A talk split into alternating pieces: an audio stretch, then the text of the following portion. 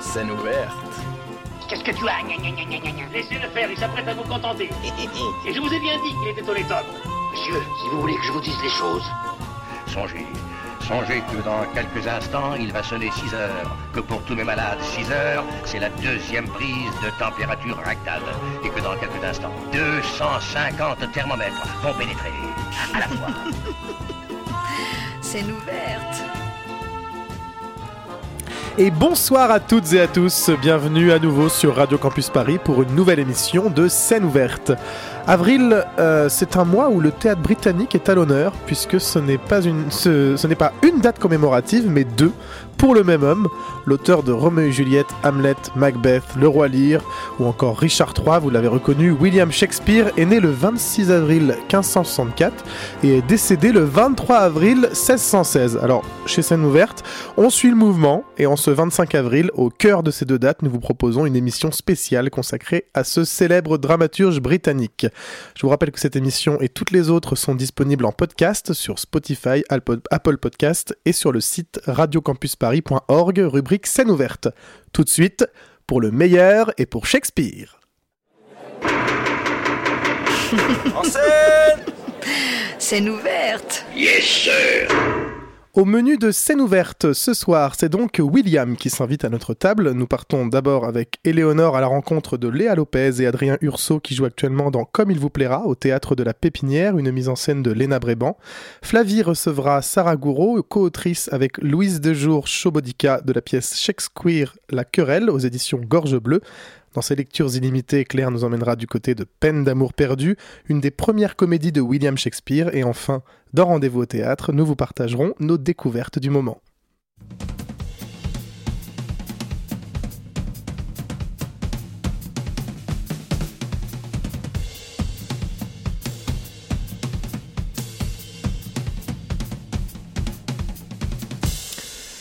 Ce son, c'est l'ouverture du spectacle de Léna Bréban, comme il vous plaira, que j'ai découvert en février au théâtre de la Pépinière, qui joue depuis le 27 janvier et jusqu'au 11 juin prochain. Il y a quelques jours, nous nous sommes rendus sur place avec Éléonore pour rencontrer quelques heures avant le début d'une représentation Léa Lopez et Adrien Urso, qui interprètent notamment Phébé et Sylvius. Ils ont accepté de répondre à nos questions. C'est tout de suite. Bonjour Léa. Bonjour Thibaut. Bonjour Adrien. Bonjour. Vous jouez actuellement dans Comme il vous plaira, au théâtre de la Pépinière, où nous sommes actuellement. Il est. euh, Quelle heure? Il est presque 19h30. et donc. Non, mais si, parce que pour dire important. que dans une heure. Là, on est 1h30 à peu près avant de jouer, quoi, Ah, c'est ça oui. Voilà, Ouais. voilà. On se place dans le, Oui, dans le dans le contexte, voilà. Euh, moi, ce que j'ai envie déjà de vous poser comme question, c'est euh, ce projet. Enfin, comment il s'est créé, vous, euh, à partir de, enfin, comment vous avez été abordé, quand est-ce que vous avez rejoint ce projet, et ensuite comment s'est passé, euh, comment se sont passées les premières étapes de création? Euh, alors moi, en fait, Léna Bréban, la méthode en scène, c'était ma prof au cours Florent. De, vraiment la- ma dernière prof, là où j'étais euh, en mode je vais bientôt partir et bon, je vais me lancer dans l'aventure. Et elle m'a vu dans la classe, elle m'a bien aimé et elle m'a embauché pour cette pièce qui devait se jouer à la base en septembre 2020. Et après, il y a eu le Covid et tout, mais comme ça a été reporté, elle m'a quand même gardé. Et euh, entre-temps, on a fait un cabaret dans les EHPAD, toujours avec cette Léna Bréban, qui a embauché Moi. Léa Lopez. Et que c'était une sorte d'audition pour toi, un peu. En fait, c'est euh, ça. C'est euh, du coup, j'ai passé l'audition pour le cabaret euh, pour les EHPAD. Euh, j'ai été prise pour ce cabaret et en fait, t- tout au long du cabaret, euh, j'entendais que ça parlait du Shakespeare, mais voilà, sans, qu'elle me propose. Et à la fin du cabaret, elle m'a proposé euh, le rôle de Phébé euh, directement en me disant que que le cabaret c'était en quelque sorte mon audition pour intégrer ce spectacle.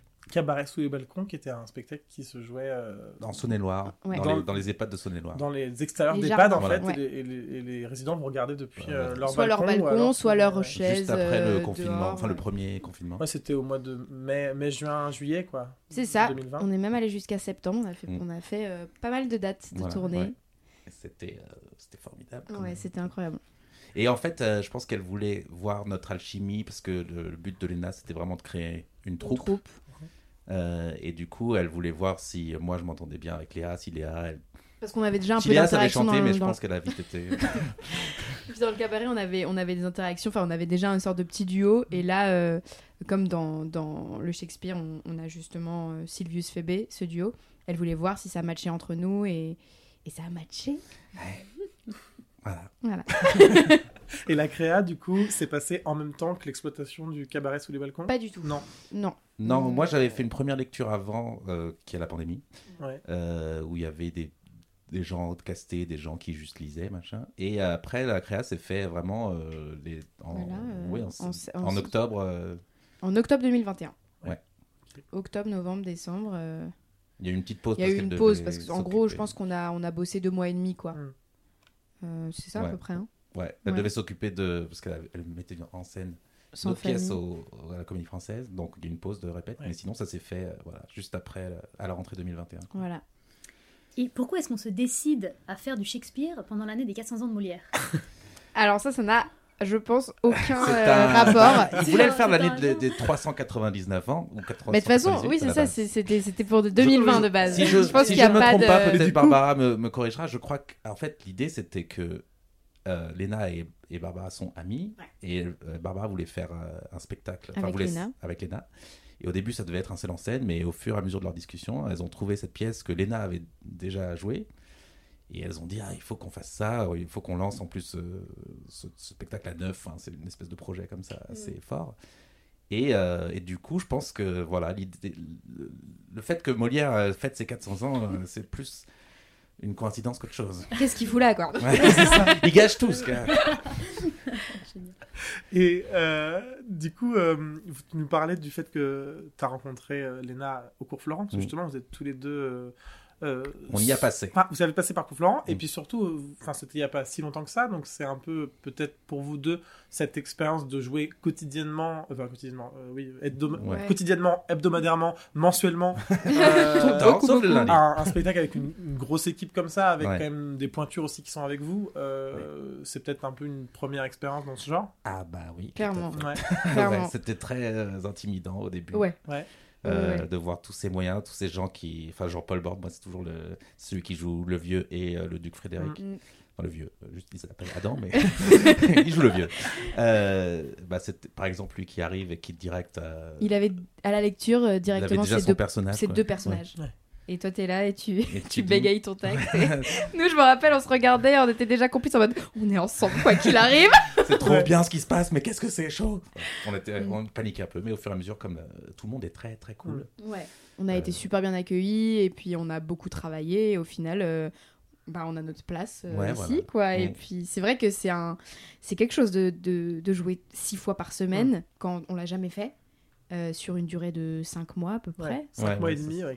Ouais, et c'est euh, c'est un peu un marathon, mais en même temps, une fois qu'on est dedans, on- c'est ce qu'on se disait là, c'est la 75e ce soir, Mhm. et en fait, euh, ça nous paraît long comme ça nous paraît hyper rapide. Enfin, c'est. c'est- Ouais, on s'en rend pas compte qu'on a déjà fait 75. euh, Et, et, et en plus, ça me semble pas euh, la routine. Enfin, c'est-à-dire que j'ai pas l'impression, de... heureusement, euh, pour des gens qui veulent m'engager peut-être plus tard, que j'ai pas l'impression de faire toujours la même Mm. chose ou de jouer le. Enfin, Bah, il y a un truc où- avec le spectacle, c'est qu'il est hyper interactif avec le public.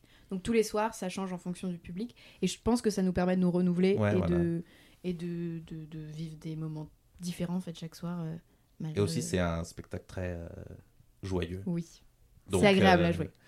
C'est pas, euh, voilà, même quand je viens et que peut-être il s'est passé quelque chose de triste dans ma journée, comme il peut m'en arriver, euh, bah en fait tu joues ce spectacle et. et Tu ressors aussi heureux que le spectateur, voilà, je crois. Mm.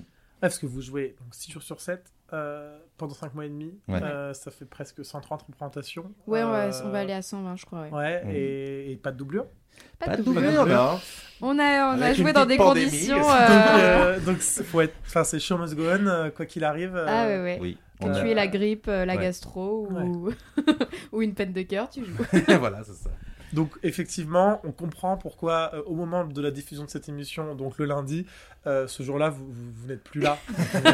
Bah, C'est-à-dire que c'est un chaos technique. je vais, je lundi. vais écouter Voilà. cette émission dans mon lit, euh, en train de juste euh, me préparer à relancer une semaine. C'est juste, c'est un, jour où vous où vous, où vous dépluguez quoi. Faut re- reboot. Ouais, voilà, c'est ça. Ouais. En plus, ce sera le lendemain d'une élection. Ouais, Oh mon dieu. ouais, ouais, ouais. Alors On va pas là, en parler. euh, Euh, là, au moment où on vous en parle, on ne sait pas encore ce Oui, qui va voilà. advenir de nous. ok. Enfin, on sait. Alors moi, j'avoue que quand la pièce a commencé, j'ai eu un peu peur Ah. parce que Mhm. je me suis dit, je n'ai pas révisé Ah, moi et aussi. je ne vais rien comprendre. J'ai eu le même sentiment. J'ai vraiment eu très peur. Et justement, le, enfin, même le texte, il se joue beaucoup du fait que c'est un peu alambiqué. Comment est-ce qu'on aborde un texte de Shakespeare euh, Alors, euh, moi déjà, pour te rassurer, à la lecture, il y a plein de choses non plus que j'ai pas compris au premier abord. J'étais là, wow, il y a beaucoup d'informations. Mais au final, en fait, la première fois que je l'ai entendu, euh, euh, enfin, qu'il y a eu la première lecture avec les comédiens, j'ai entendu le texte comme, comme, enfin, ça m'est parvenu en fait. Toutes les informations me sont parvenues. Et au final, il y a aussi le fait que la mise en scène est tellement moderne, elle nous l'a, tellement amené à des choses qu'on connaît que je trouve que ça Mm. nous parvient assez. euh. Ouais, et puis euh, comme elle a fait le choix de, surtout le premier acte, que je pense que c'est ça qui perd beaucoup, enfin qui peut perdre parce qu'il y a beaucoup d'informations et d'expositions, machin. Et comme elle a fait le choix, je pense judicieux de, de Léna, je parle, de, de faire qu'on avance très vite dans le texte. euh, comme ça, même si tu crois que t'es perdu, en fait, le texte parvient quand même. Et au final, en plus, c'est pas le plus important de savoir vraiment au fond du jeu, de- au fond du fond, les relations entre les gens. C'est plus les enjeux de ah, elle est bannie et du coup, euh, Rosamond est bannie, elle doit Après, on les retrouve dans la forêt, voilà, on comprend vite fait ce qui elle est passé, amoureuse de, Orlando et voilà. Non, mais c'est vrai qu'en tant que spectateur aussi, au bout de 10 minutes, on est là. Ah, mais en fait, j'ai tout compris. Oui, fait, c'est au C'est tout plus, début, c'est on se plus dit. le pendant- texte qui va Oui, hyper vite ouais. et d'un coup on se dit Oh, il y a tellement d'informations. Oui, C'est vraiment fait, les premières euh, minutes, on se dit, mais mince, j'aurais peut-être dû regarder avant. euh, Qu'est-ce qui se passe c'est déjà ce dans qui la fait pièce peur, mais Et en fait, non, d'un seul fait, coup, tout est fluide, ouais. Mm. Tout, tout s'en- tout Mm. s'embarque, quoi. Voilà. Mm. Et puis après, la langue de Shakespeare, euh, bah, c'est on la travaille et, Mm. euh, et pareil, Léna Brément, elle a un truc où elle nous, elle, fait confiance au texte, c'est-à-dire que elle, on le, on le, on va dire qu'on le, on le surarticule pas. Il faut bien l'articuler, mais il y a un truc où elle, comme elle avance, elle sait que le texte ça va, ça va passer quand même. On, on est très, euh, on, est, on a une direction. Et en fait, le texte passe, euh, même si c'est très floral comme euh, langage, enfin, c'est très, très imagé. Mm. euh, il y a des phrases que j'aurais jamais pensé dire dans ma vie euh, à voix haute, quoi. Mais euh, vu qu'elle fixe une intention, une direction très précise, et ben si on la suit, euh, ça, le texte passe euh, très bien. Et à quel point ce texte que vous jouez, c'est le texte de Shakespeare? C'est-à-dire, il a été. euh, Il a été est- adapté, ouais, Ouais. par Pierre-Alain Leleu. Est-ce que est-ce que c'est encore euh, je sais pas comment dire est-ce que c'est juste des coupes ou est-ce que c'est carrément de la réécriture? Euh. Il y a les deux. Il y a les deux, non? Il y a principalement coupes. coupes. Je crois que la réécriture est très minime quand même. Ouais. elle, est, elle est minime, mais il y a un peu de modernisation de temps en Mm. temps euh, du texte. euh, euh, Il y a même, déjà, il y a des chansons qui, Ouais, déjà, il y a les chansons qui n'ont rien. Enfin, qui, Voilà. qui racontent, qui racontent ce que. qui racontent les coupes, dramaturgie. je pense. Non, mais aussi qui raconte ce que, par exemple, à un moment, on chante euh, une chanson qui est une reprise d'Hotel California, mais les paroles ont changé. Euh, là, c'est, on a adapté, enfin, Pierre-Alain Leleu a adapté la- la- les paroles pour que ça colle à Hotel California, mais il y a des vraies paroles. Il y a, un- il y a une vraie chanson dans le texte Ouais. de Shakespeare, mais que Qui complètement n'a rien à voir. Qui raconte la même chose, mais du coup, là, on a pu s'amuser un peu. Donc c'est vrai que le texte de Shakespeare à la base est très musical. Comment est venu le... enfin, voilà, comment est-ce qu'on arrive à des chansons américaines et françaises au milieu de, Ça, c'est de Léna. la forêt des Léna, Dès, dès le début, elle voulait mettre des chansons. euh, elle Ouais, elle, ait a- beaucoup de elle musique. adore la ouais. musique en fait. Elle adore les spectacles où il y a de la musique. Déjà dans le cabaret. euh, Ah, c'était un cabaret. Ouais. C'était un cabaret et c'était vraiment son, son, un vrai plaisir pour elle de, de, de faire ça. Et donc dans le Shakespeare, c'était euh, obligé pour elle qu'il y ait des chansons. Mm. Et, euh, et puis c'était une manière, je pense, de faire des respirations dans cette pièce qui est très dynamique, euh, où il y a beaucoup d'informations et du coup ça permet un peu de, de faire des respirations et puis de raconter des choses euh, à travers les chansons. euh, que, que les coupes, enfin je pense justement que Ouais, ouais. les choses qu'on a coupées. euh, par exemple, nous, on a une chanson Sylvius Phébé. Il y a plein de scènes Sylvius Phébé que, que- qui ont, été coupées. Et du coup, ça raconte quelque chose, enfin, l'u- l'union un peu qui se forme entre pas que la fin arrive trop tôt. Ouais, voilà, Ah, pour pas qu'il arrive soit trop trop abrupt. Et ces chansons-là, par exemple, celles de... que vous avez ensemble, est-ce Ouais. qu'elles étaient déjà là euh, Parce que là, tu me parlais d'une adaptation aussi des chansons par euh, Leleu. Est-ce que Mhm. c'est Non, celle-là, c'était- ça rajoutait. Ça. est-ce que ça c'est arrivé en cours de répétition ou est-ce que à la première lecture vous saviez déjà qu'il y aurait cette chanson euh, entre Euh, vous à oui. ce moment-là Euh, on on savait dès le début. On savait qu'il y avait une chanson, elle n'était pas sûre de quelle Elle- chanson au Elle début. était pas sûre que c'était Creep? Voilà. Euh, au début, enfin, elle avait hésité entre elle et je crois qu'elle voulait aussi que je- j'essaye I'm Still Standing. Oui. Totalement Ouais, différent comme ambiance. enfin, elle, est- elle était très. euh, elle est très influencée par, euh, par la pop, La pop, quoi, britannique ouais, et, et américaine. Et, elle- et, et oui, et surtout, elle voulait rajouter cette chanson parce qu'elle voulait ra- raconter un truc qu'il n'y a pas vraiment dans la pièce. Où... le trouble que Le- Phoebe peut avoir d'un coup pour Sylvius. Parce que Sinon, l'union à la fin est, est- est assez très brutale. et, et du coup, c'est cette. Donc ça lui tenait à cœur de, de mettre ce morceau-là de, de chant euh, un peu sincère quoi, entre les deux Ouais. euh, bergers. Et donc toutes les chansons qu'il y a là dans le spectacle étaient toutes euh, à peu près prévues à l'avance. Il y a eu euh, en répétition, il n'y a pas des choses qui. euh, Bah, Hotel California, avant, c'était une autre chanson. Ouais, mais, c'est mais ça restait une chanson. Mais il n'y a pas eu de. Il y a un moment, il y a une chanson qu'on a un peu inventée, c'est la chanson dans l'entrée de la forêt. Ouais. Voilà. C'est trop. Euh, Ça, c'est notre œuvre. Ça, c'est notre, euh, Ça, notre invention. un- improvisation. voilà, elle nous a vus en, en fait en, en, en pause. Attention, le micro tombe. En Elle pause, nous a faire vu les en- euh, avec la guitare. Voilà, avec la guitare, elle fait mais voilà, c'est ça qu'il faut pour raconter l'ambiance de la forêt, c'est ça que je veux. Je veux que tu prends ta guitare, Adrien, et vous chantez tous et, euh, et vous Mm. faites les cons quoi. Et donc ça, c'était un truc qui a été trouvé euh, par- Pendant le répète, ouais. pendant les répètes. ouais. Et alors, moi, ça, ça me fait penser à la dimension un peu what the fuck euh, de cette équipe, euh, de ce spectacle, mais de cette équipe. Est-ce que euh, ça aussi, c'était. Je sais pas comment dire. Est-ce qu'à la première répétition, vous vous êtes dit, ok. euh, Ils sont vraiment- fous. Vraiment, vraiment, on est tous. ils sont. Est-ce que c'est Léna qui apporte la folie et, ou est-ce que c'est Léna qui rassemble autour d'elle des gens fous? Elle s'est bien entourée, je pense. Moi, moi, je pense qu'elle elle a, elle est très forte pour rassembler les gens. Enfin, pour, pour vraiment unir euh, les gens qui vont bien s'entendre et qui vont. Et, et même artistiquement, euh, dans notre folie, et artistiquement, quoi. Parce que ça, c'est venu au fur et à mesure, parce qu'on était tous un peu euh, euh, intimides. Enfin, moi, je parle pour moi, mais pas pour tout le monde. Mais on était tous un peu intimidés, stressés. Puis petit à petit, ça s'est détendu. Petit à petit. euh, c'est venu assez rapidement et c'était la colo quoi. Ouais, eu c'était un des- peu la colo. Des fois, c'était dur même de travailler, on va le dire. Ouais, c'est vrai, c'est vrai, ça partait peut-être euh, un peu trop en on- on a cacahuète. su se- se rendre sérieux à un moment quand même. Ouais. Mais oui, elle a, elle a ce pouvoir, je pense, et c'est ce qu'elle voulait vraiment à la base. Et par la force de sa volonté, je pense qu'elle a fait que. Elle a trouvé sa troupe, quoi. Et qu'elle voulait vraiment une entente avant de trouver euh, son, son, son Orlando parfait ou sa Rosamund. Ouais. Enfin, même si son Rosamund c'était prévu depuis le début, mais elle voulait vraiment qu'en tout cas les acteurs s'entendent bien parce qu'elle savait que voilà une exploitation de six jours par semaine euh, pour faire pour raconter ce truc joyeux il faut que les gens s'entendent bien donc je pense que c'est ça elle, elle avait très à cœur Elle a réussi. Mais c'est vrai que c'est totalement communicatif dans la salle. Ouais. On est... bah, c'est un des trucs que j'ai remarqué. En fait, la lumière reste allumée pendant presque tout le spectacle. Mm. Donc, en tant que spectateur, on est tellement pris. Dedans, on fait vraiment partie intégrante de l'intrigue. Et puis, même vous, vous, vous entrez, vous sortez depuis les. Enfin, Partout. parfois depuis la Oui. salle, un peu partout d'ailleurs. hein. Toute la- ouais. Vraiment, toute la salle est utilisée euh, sous toutes ses formes. Ouais, et non, mais Mm. surtout dans le public, c'est complètement dingue. On a vraiment toutes les générations. euh, J'ai ma super phrase de 7 à 77 ans. non, mais c'est en plus, c'est vraiment c'est comme euh, la chanson de Sardou. C'est vraiment là, ça parle de la maladie d'amour et on est tous dans le public à un peu représenter ça. On est tous. Euh, ouais c'est vrai que ça, ça plaît aux, aux petits comme aux, aux grands Comme au grain. non mais le public est hilar en plus. Vraiment, Mm. euh, le fait que la lumière soit allumée aussi, je sais pas quelle relation vous créez chaque soir avec le public. Bah, c'est ça, c'est hyper très, euh, interactif. interactif, Ouais. Ouais, ouais, y a, ça dépend euh, chaque soir du public. Ouais. Parce que euh, il y a beaucoup d'échanges, on les utilise aussi à des moments. Ah oui, c'est vrai. Bah, on les montre, on quoi, les on va dire. vous êtes utilisés On se sert de vous. Non, non mais on les, on les, on les intègre quoi Voilà. complètement. ils et sont puis, dans la euh, forêt avec Ils sont dans la forêt d'Ardennes, totalement. Au moment des saluts, j'ai été étonnée de voir que vous étiez que neuf. Alors pourtant, je, je m'y connais en théâtre, hein, je- mais je me suis dit, il manque des gens, c'est pas possible, ils étaient 40 dans la forêt, enfin moi j'ai pas compris. Et justement, comment est-ce que vous abordez tous ces multiples personnages, euh, trois instruments, euh, du chant enfin, oh On l'aborde. on l'aborde La comme Comment on fait ça Euh, Bah, en vrai, au début, on, donc on a chacun été distribué. Sur plusieurs rôles. Mm. Et, euh, et en réalité, ben, pour ma part, ils ont vraiment pris sens euh, une semaine avant, euh, une semaine avant la première, parce qu'on a eu les décors et les costumes une semaine avant. Et par exemple, moi, je joue un petit garçon et après une bergère. Et mon petit garçon, une fois que j'ai mis ma chapka, il, il était là, quoi.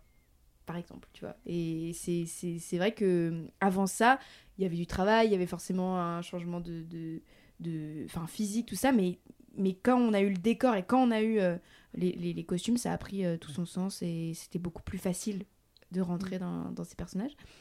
Voilà. ouais non c'est ça il y a eu les, les, les costumes ont un peu aidé c'est vrai Ouais. moi j'avais euh, oui. j'avais le beau que, que je pouvais un peu dessiner comme ça euh, avec mes vêtements normaux. Donc le beau, c'est un des gens de la suite du roi qu'on voit au premier acte et qui, on va dire qui est un peu maniéré euh, pour rester dans l'euphémisme. Et, euh, et du coup, c'était.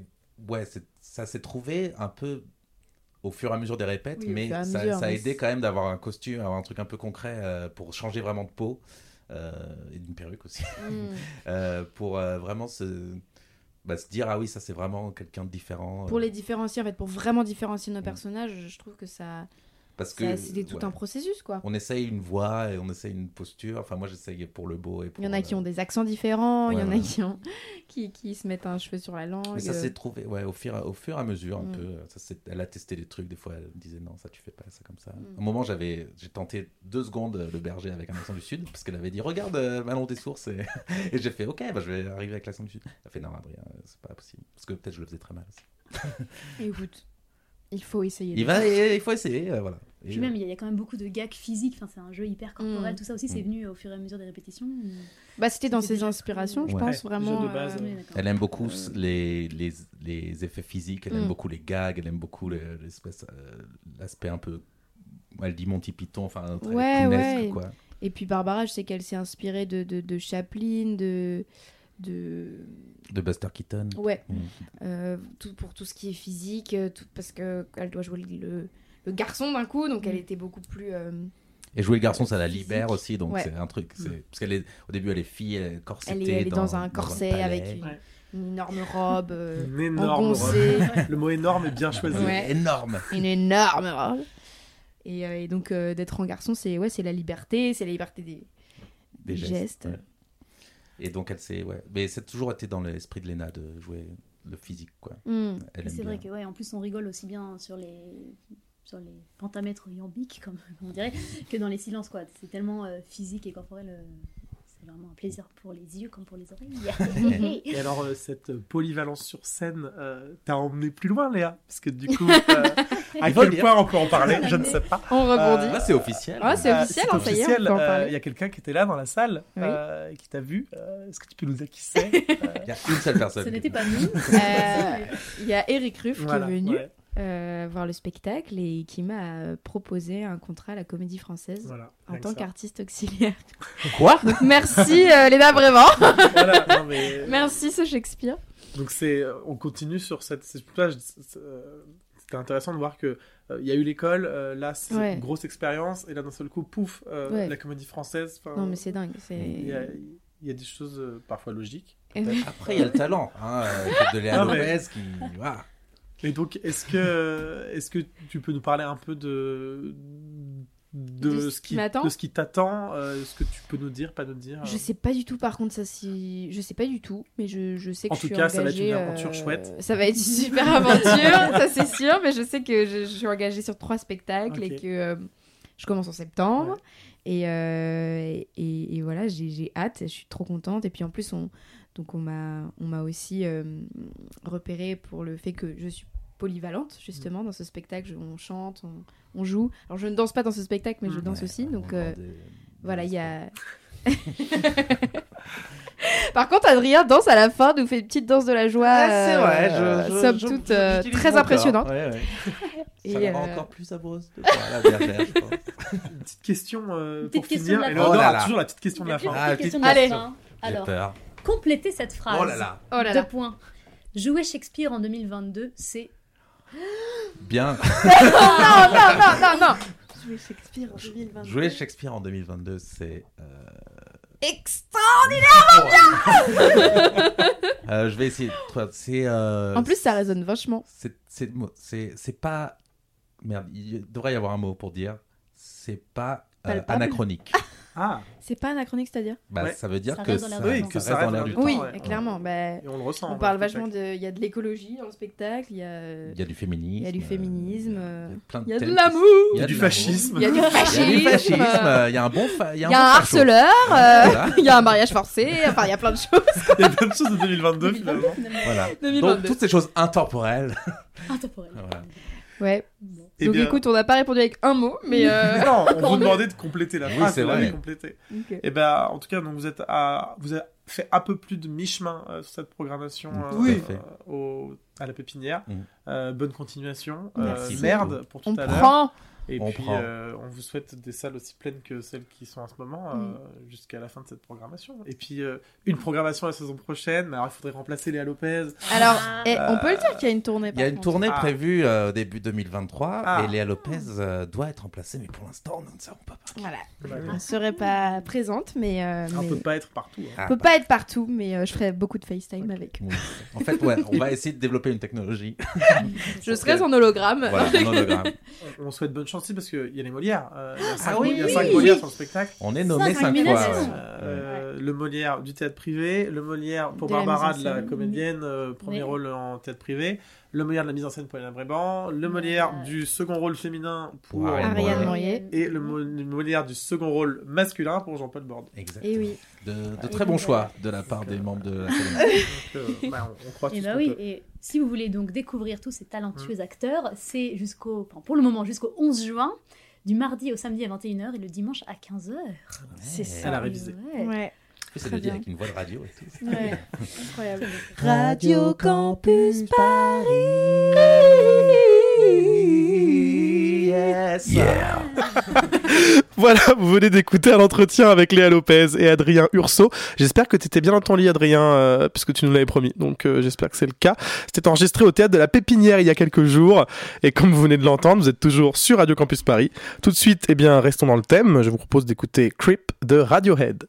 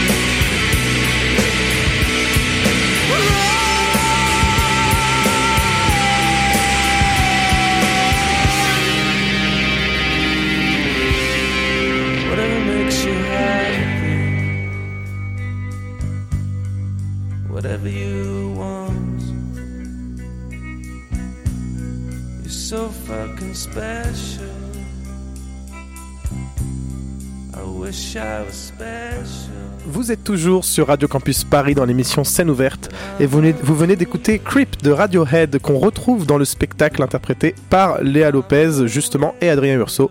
Tout de suite, je laisse la parole à Flavie qui accueille Sarah Gouraud, co-autrice de la pièce Shakespeare La Querelle publiée aux éditions Gorge Bleue.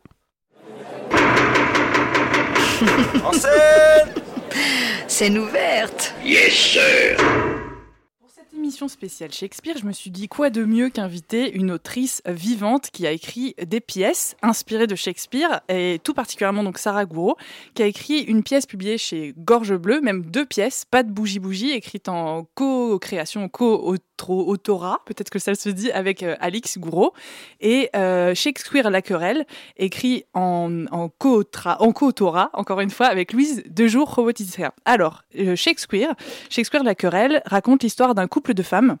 L'une donc Inès, candidate à l'élection présidentielle, et Rachel, euh, sa compagne, activiste dans un groupe militant écologiste, donc de gauche radicale, qui voit leur relation évoluer avec la campagne présidentielle et les tensions sociétales qui se jouent euh, pendant cette campagne-là. Et donc tous les enjeux, toutes les, toutes les, tensions, euh, tensions de France, puisque ça se passe bien en France.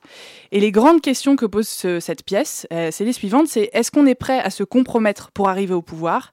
Qu'est-ce qu'on sacrifie de sa cause pour gagner sa cause Et comment on peut prétendre dissocier le privé et le politique aujourd'hui?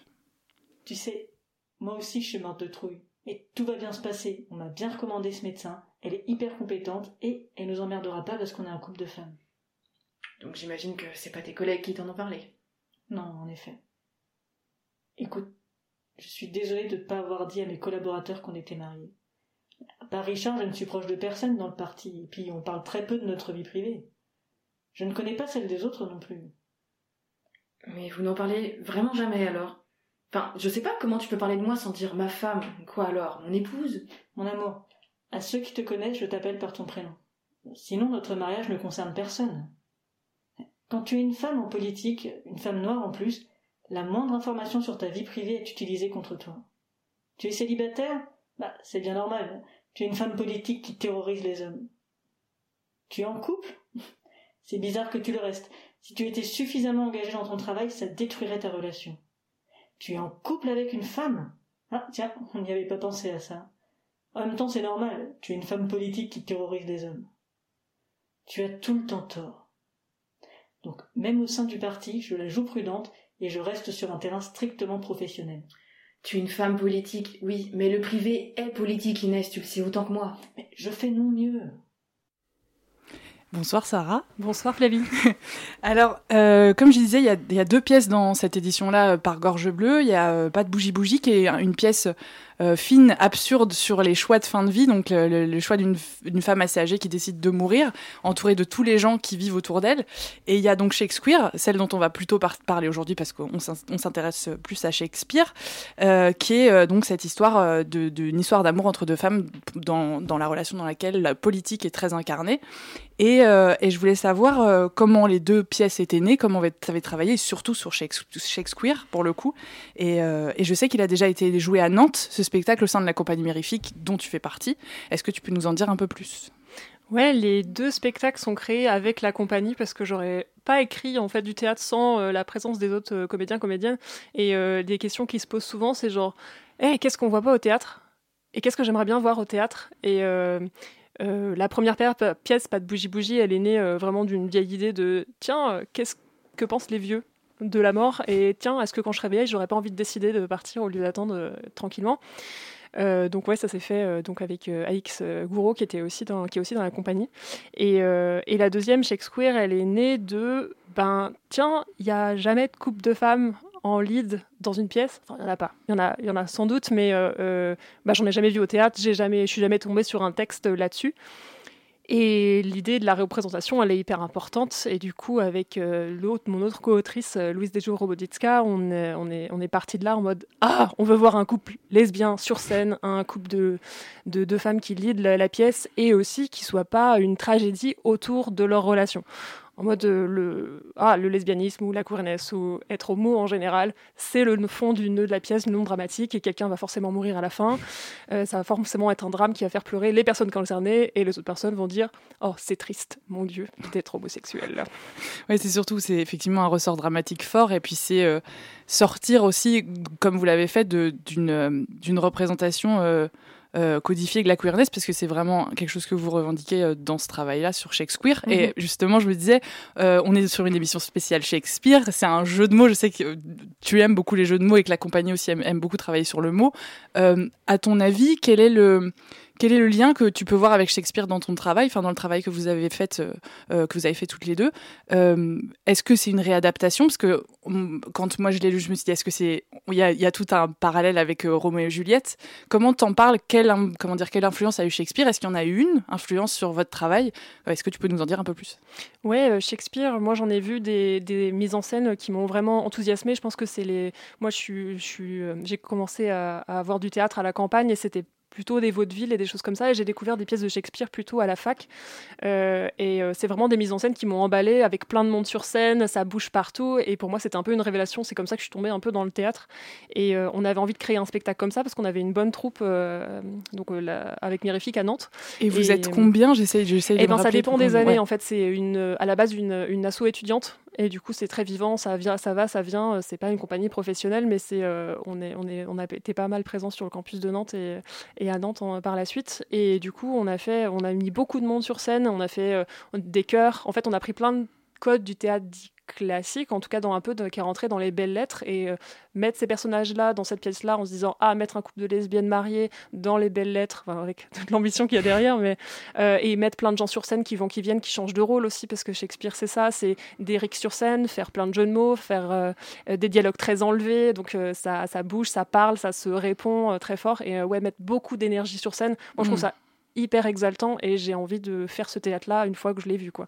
Ouais, et est-ce que c'est vrai que c'est marrant avec le parallèle qu'on a avec le premier spectacle dont on a parlé, c'est aussi un théâtre euh, euh, musical où il y a, je sais que vous travaillez beaucoup sur l'intégration de chansons, mm. et, effectivement, euh, et qui est aussi propre à Shakespeare, c'est de, d'un, faire un peu infuser d'autres, d'autres arts dedans, et je sais qu'il y a un, rapport à la musique que vous avez beaucoup aussi amérifique.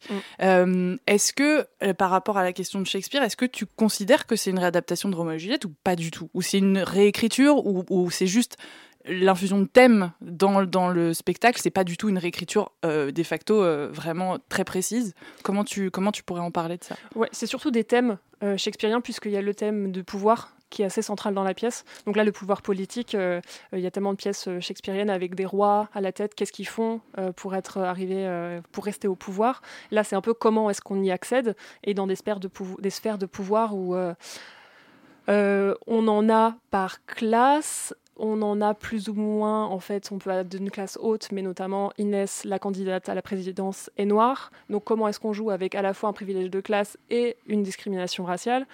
C'est ces thèmes-là de Shakespeare, de, euh, euh, bah, de la politique notamment, et après tout ce qui est des codes de romance aussi, parce que c'est aussi des scènes d'amour. célébrer cet amour-là dont, dont, on, qui regorge dans les belles lettres pour les couples hétéros, on en a besoin aussi sur scène à présent pour les autres couples et les autres, les autres types d'amour. Et euh, donc, ouais, c'est adapté Shakespeare par ces thèmes euh, de, de combat, de rix, de, de euh, et de un peu de grandiose aussi avec une ambition de troupe derrière aussi qui est forte. Donc c'est plutôt l'adaptation de ce qu'on aime voir de Shakespeare. Ouais, de ce que toi tu retiens de, de la forme de la forme des pièces de, de Shakespeare. En fait, c'est comment parce que c'est vraiment un, spectacle. Je n'ai pas vu le spectacle, mais j'ai lu la pièce. Euh, j'ai pas eu la chance de le voir. J'espère un jour pouvoir le voir. c'est vraiment un, un, spectacle qui enfin un spectacle du coup, une pièce euh, qui, euh, qui réadapte ce qui est d'intéressant de Shakespeare, enfin en tout cas ce qui résonne aujourd'hui mm. dans les formes de pièces de Shakespeare. Et c'est aussi une pièce qui parle du présent, parce que c'est une pièce qui se passe en France en, en 2020, enfin dans les années 2020. Il n'y a pas de, je crois pas qu'il y ait de date précise, mais ça se passe dans une élection présidentielle. on est au lendemain du deuxième tour de l'élection présidentielle. Et comment, comment vous avez travaillé à à parler de la société actuelle. Comment c'est d'écrire du théâtre sur la société dans laquelle on est aujourd'hui et de réécrire un, spe- un spectacle, un- une pièce euh, sur des thématiques qui sont très fortes aujourd'hui et qui sont dans les grosses tensions aussi euh, sociétales euh, de racisme, de lutte de classe. voilà. Est-ce que comment vous avez travaillé sur l'adaptation présent, justement d'écrire au présent une pièce aussi politiquement chargée? En fait, c'est un peu partout. J'ai l'impression que c'est difficile de pas écrire dessus. C'est quand, par exemple, on se dit Ah, on veut écrire une pièce sur l'amour lesbien, c'est parce que du coup, on est concerné et que du c'est important pour nous. Et en fait, si on ouvre cette porte de Ah, qu'est-ce qu'on voit pas sur scène Ah, qu'est-ce qui résonne aujourd'hui Ce qui résonne aujourd'hui, c'est euh, la violence policière, c'est euh, l'agitation sociale, c'est euh, le manque d'idéal maintenant en politique et plutôt une certaine résignation et un, un peu un dégoût même pour certains. Ce qui est important, c'était, bah, en fait, c'était juste évident. C'était évident que nous, euh, enfin en tout cas à Nantes, tous les samedis après-midi, c'est normal qu'il y ait des lacrymos partout, euh, de voir euh, des poussettes dans les magasins qui essayent de s'en protéger, et c'est pas normal. Et, euh, et je sais pas, ça s'est un peu imposé au fil du temps parce qu'il y avait beaucoup d'agitation sociale. On l'a écrite, c'était à peu près, au- bah, c'était pendant les, les- les manifestations des, des gilets jaunes. Elle est sortie en 2020. Elle, a, Ouais. elle a- le- elle a été publiée en 2020, je sais pas, ouais. ouais, c'est ça. Et puis du coup, à Nantes, il s'est passé plein de choses aussi. Il y a eu la mort de Steve, par exemple, qui a été assez médiatique et qui a résonné. C'est quelqu'un qui est tombé dans la Loire pendant la fête de la musique, enfin qui n'est pas tombé tout seul. hein. Il y a eu une Ouais. charge Et policière. qui a jamais été retrouvé, enfin qui a été a retrouvé, retrouvé beaucoup plus tard. euh, Et il est mort dedans et il y avait 14 personnes qui sont tombées dans la Loire euh, sur un quai euh, alors qu'ils faisaient la fête. Et du coup, en fait, ça a beaucoup résonné à Nantes. Il y a eu beaucoup de mouvements sociaux aussi par rapport à ça. Et c'était, on peut pas vraiment ignorer ces choses-là, à mon sens. Et quand on fait du théâtre, euh, on peut mettre beaucoup de joie sur scène et d'amour aussi, mais il y a un pendant aussi derrière euh, de violence euh, et tout ça. Bah, c'est extrêmement théâtral, c'est extrêmement dramatique. Et en fait, là, la réalité dépasse presque la fiction. Et du coup, euh, on a même fait quelque chose d'un peu plus soft avec Shakespeare que ce qui se passe dans la vie. Oui, bien sûr. Et euh, je sais que euh, il, il a dû se passer énormément d'événements, effectivement, au fur et à mesure de, de l'écriture. Et je sais que dans votre travail d'écriture, vous avez à cœur de d'avoir un soin envers la- les gens qui vous lisent ou qui vous regardent. Et euh, de, de ce que j'avais lu, vous avez fait un travail de ce qu'on appelle le sensitivity, reading, qui est en fait un travail préalable à à la, réception en tout cas d'un- d'une œuvre, c'est-à-dire de faire euh, de, de relecture euh, qui permet en fait de détecter des propos et des idées oppressives dont les auteurs ou les autrices pourraient ne pas avoir conscience en lien avec le en lien avec des thématiques euh, de racisme, de religion, euh, LGBTQIA+, et aussi de neurodivergence. Je voulais que tu m'en parles un peu plus parce que c'est quand même un, quand même un sacré soin de se dire on a besoin d'avoir une autre lecture euh, de nos de nos thématiques parce qu'en fait il y a des choses sur lesquelles on peut passer complètement à côté. Est-ce que tu peux aussi nous en dire un peu plus là-dessus? Ouais, c'est un travail que on a découvert. Enfin, moi, j'ai appris son existence pendant l'écriture de la pièce. Elle était en écriture à ce moment-là, et on a eu tout ce travail. Euh, Ce travail, il était à quatre mains avec Louise pour l'écriture du début à la fin. Mais en fait, on n'a pas écrit que nous deux. On l'a écrit avec nos comédiens, comédiennes aussi, et notamment avec une de nos comédiennes, euh, Hélène Zouzou, qui joue euh, Inès, donc euh, cette femme politique. Et en fait, le fait que Inès soit noire est venu par son rôle, puisque c'est une femme noire, et qu'on n'avait pas écrit ce personnage euh, bah, racisé. Mais le fait est qu'une candidate à la présidence, qu'elle soit blanche ou non blanche, ça joue. Ça, modifie des choses. Donc avec elle, on a pu avoir un, un- début d'approche de ces thématiques-là et qui sont hyper hyper importantes politiquement et hyper, euh, hyper euh, chargées, sur lesquelles nous, en tant qu'autrice blanche, on ne pouvait pas travailler seul et on ne pouvait pas projeter des choses que nous, on imaginait là-dessus. Donc avec l'impulsion d'Hélène, ensuite, on a déroulé des choses et on s'est dirigé vers une, une relectrice de Sensitivity Reading qui s'appelle euh, Mrs. Roots, et qui est Laura Nsafou, qui fait ça, c'est une de ses acti- activités professionnelles, elle est autrice aussi. Et c'est un vrai travail. Et du coup, on peut on, a découvert ça et c'est génial de se dire on peut pas taxer les gens de leur euh, alors ton oppression comment ça se passe de ton point de vue les gens n'ont pas que ça à faire. Donc euh, que ce que ce, ce, job existe pour qu'on puisse vers des choses plus fines plus pertinentes euh, et plus respectueuses c'est assez génial Vas-y, je t'en prie. Non mais j'a- j'a- j'allais dire, euh, j'allais dire merci, mais euh, mais je, je- Mais je merci, peux- Thibaut. je m'attendais pas à ce que tu me regardes soudainement.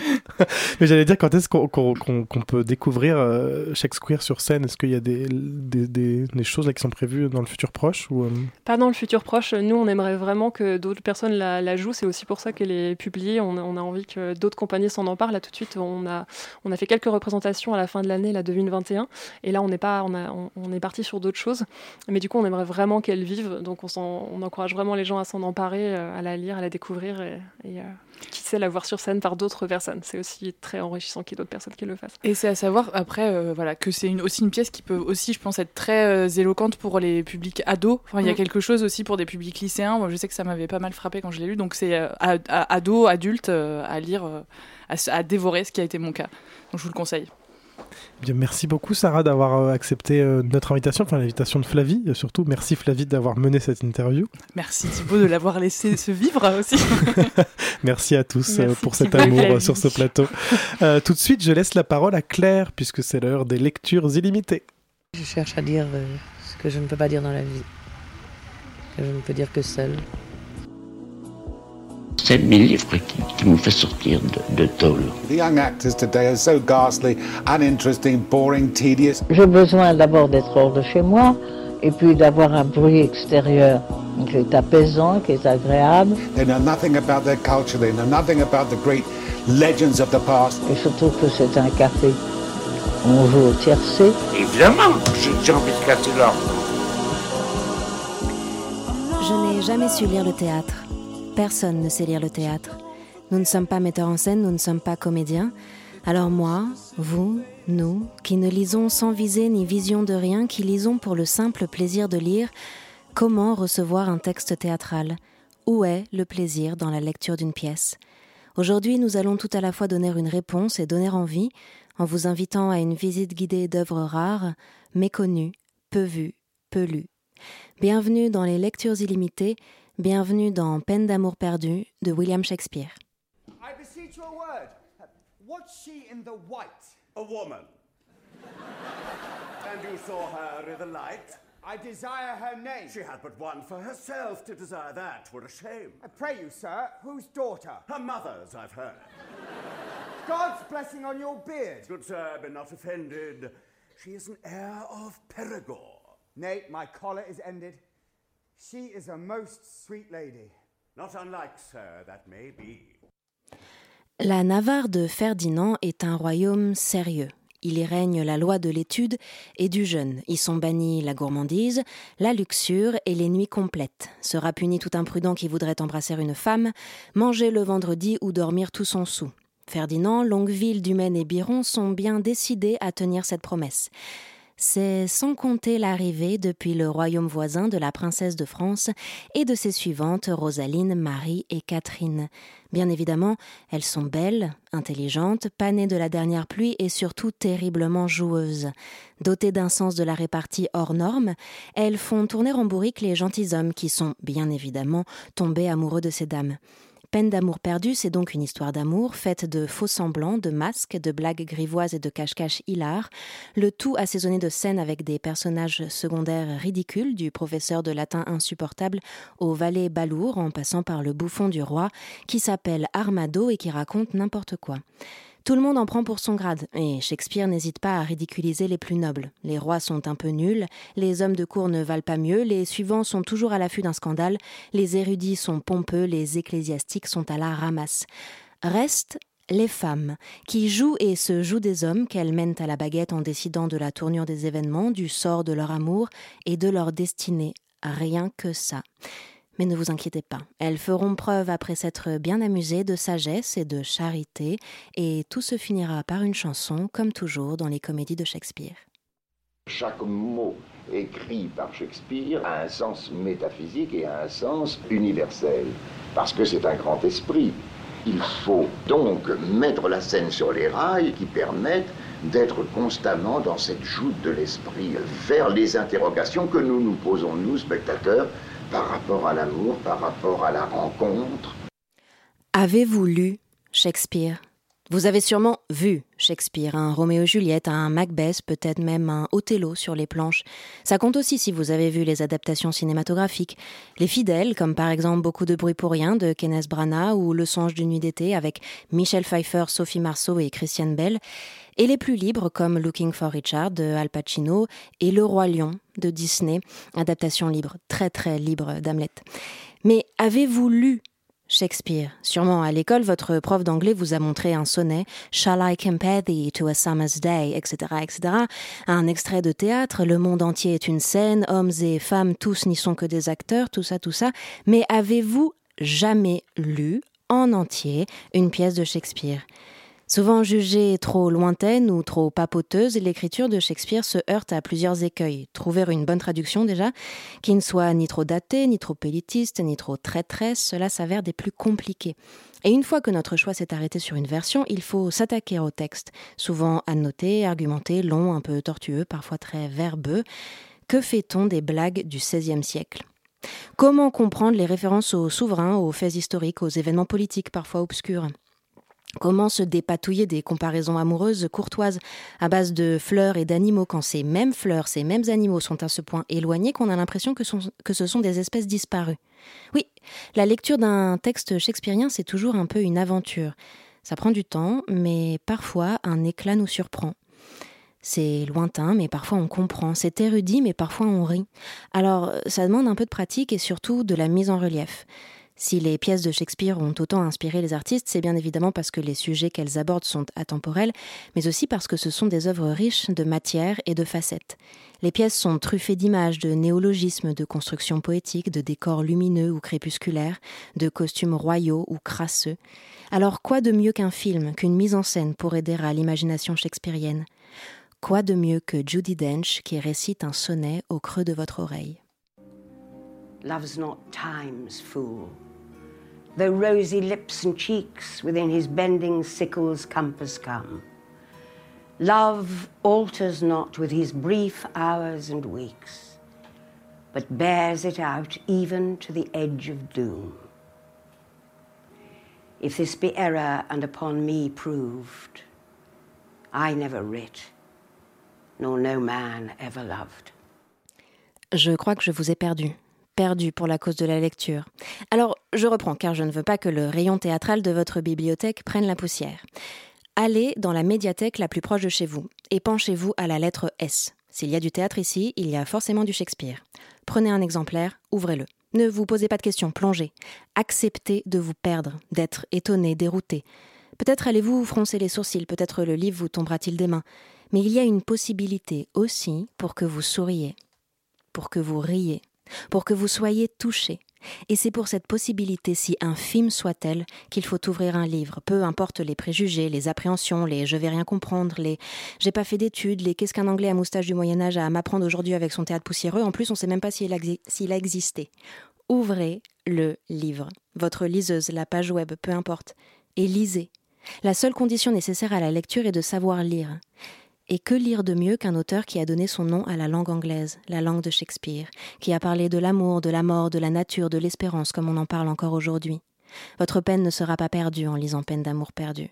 Car il y a le voyage, bien sûr, de la lecture, l'aventure au long cours, mais il y a l'après aussi. Après avoir lu, on est fier déjà, et puis on est plus riche, plus grand, plus fort. On gagne des outils, des mots, des univers, des possibles. On gagne de la légèreté, on gagne de l'espoir. La lecture est un pouvoir de compréhension du monde et d'ouverture sur d'autres, d'ouverture aux autres. Quand nous lisons, nous n'avons plus peur.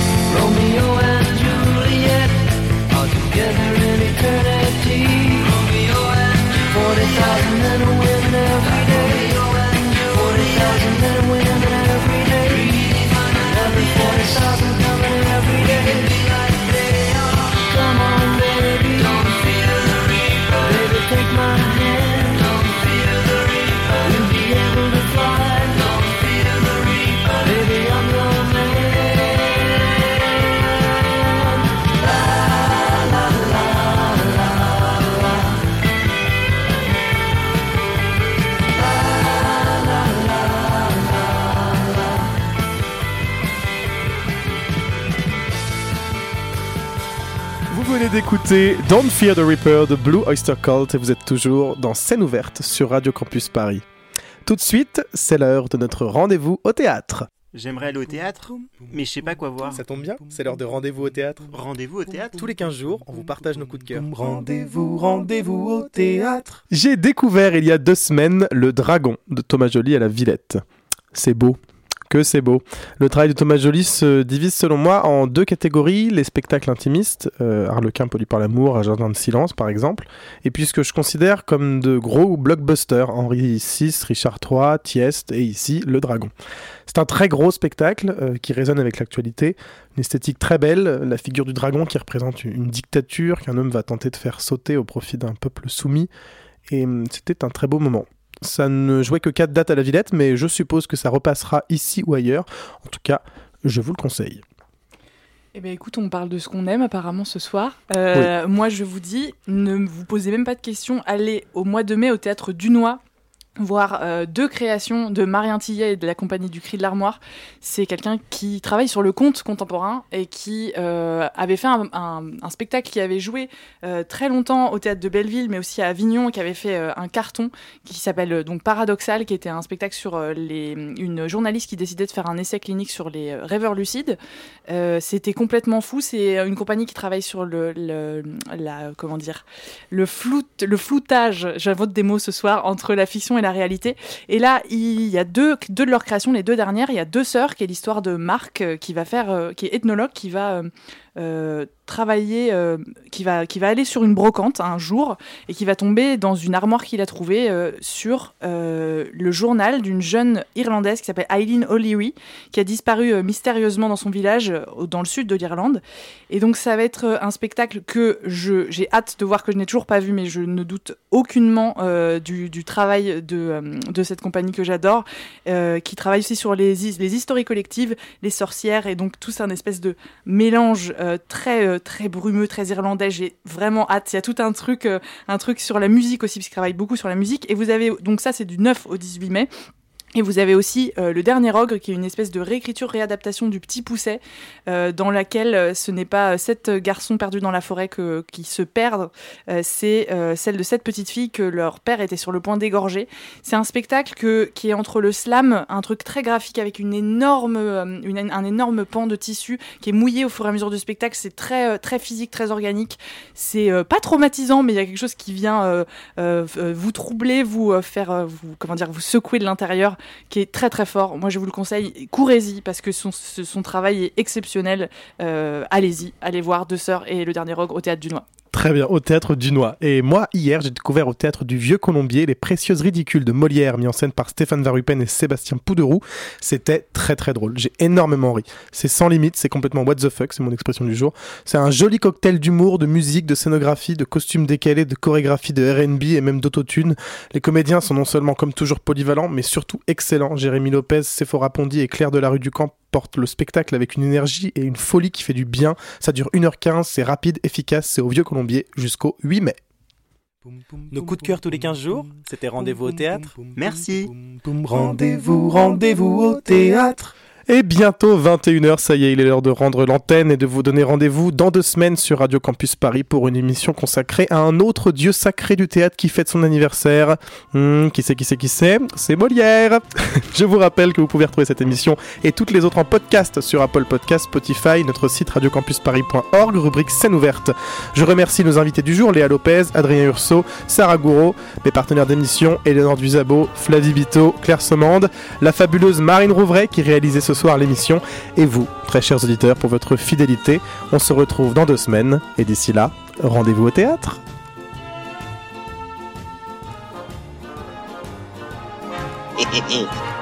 Scène ouverte. Qu'est-ce que tu as Gna, gna, gna, gna, gna, gna? Laissez-le faire, il s'apprête à vous contenter. Et je vous ai bien dit qu'il était honnête homme. Monsieur, si vous voulez que je vous dise les choses.